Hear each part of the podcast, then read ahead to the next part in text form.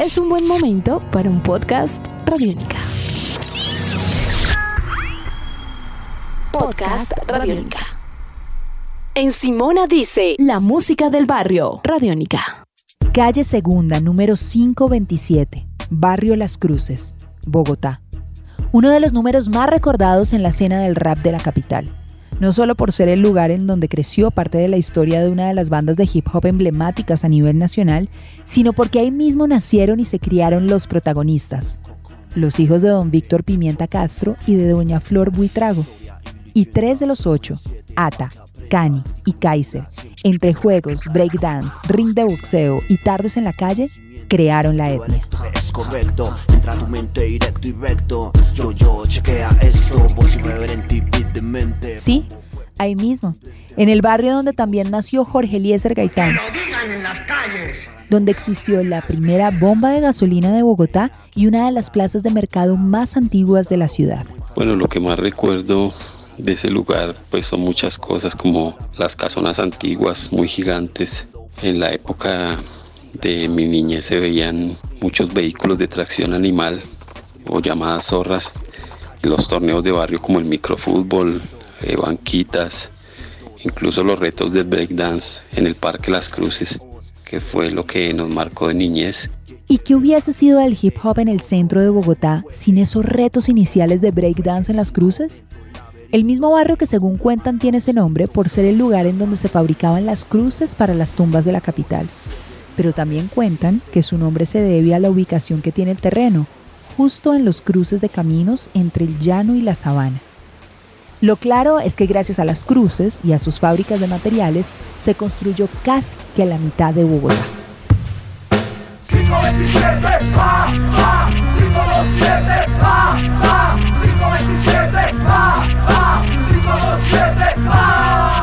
pesar de ser un sector muy histórico, ha tenido un decaimiento social enorme, donde la violencia pues marcó bastante, ¿no? Muchos jóvenes no tuvieron oportunidades y desafortunadamente se perdieron como en ese sentido.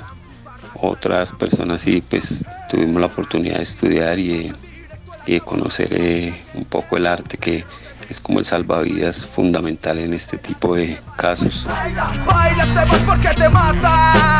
Porque es el de realidad. El barrio Las Cruces lamentablemente y para muchos ha sido uno de los grandes escenarios de la violencia en Bogotá. Cuentan que allí encontraron el primer descuartizado en la ciudad y que luego de eso muchas familias decidieron migrar. Entonces se empezó a poblar de inquilinatos y en los terrenos baldíos se establecieron ollas y puntos claves del atraco diario. Sin embargo, muchos jóvenes desde allá decidieron darle un giro radical a su realidad y empezaron como Kaiser a hacer rap. En las cruces nacieron grupos tan importantes para la escena nacional como La Etnia, Sescro Enlace y Gotas de Rap. Y muchos de esos jóvenes, aunque manifestaban su inconformismo, narraban la cruda realidad y denunciaban la violencia en sus letras, también recuerdan el lado positivo de los días de su infancia en el barrio Las Cruces, en Bogotá.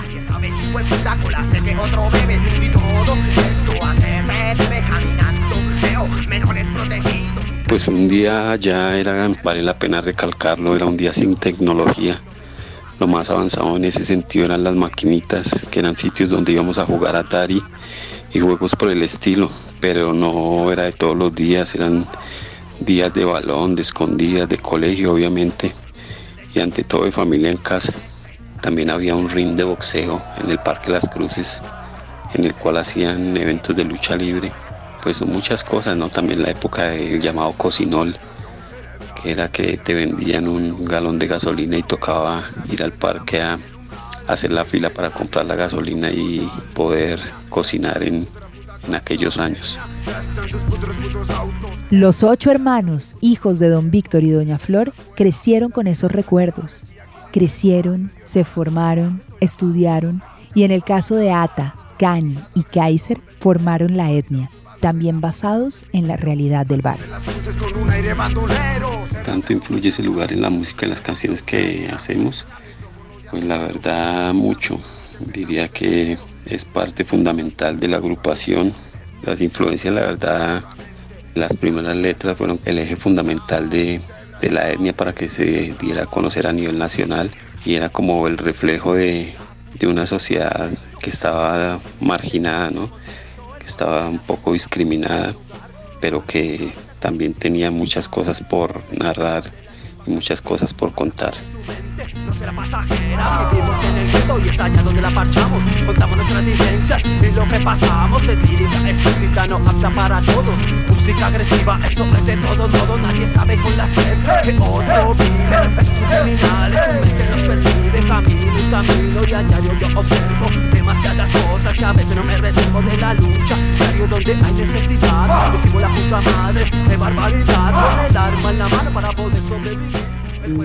en Simona dice la música del barrio. La música del barrio, Radiónica. Nuestros podcasts están en radionica.rocks, en iTunes, en RTVC Play y en nuestra app Radiónica para Android y iPhone. Podcast Radiónica.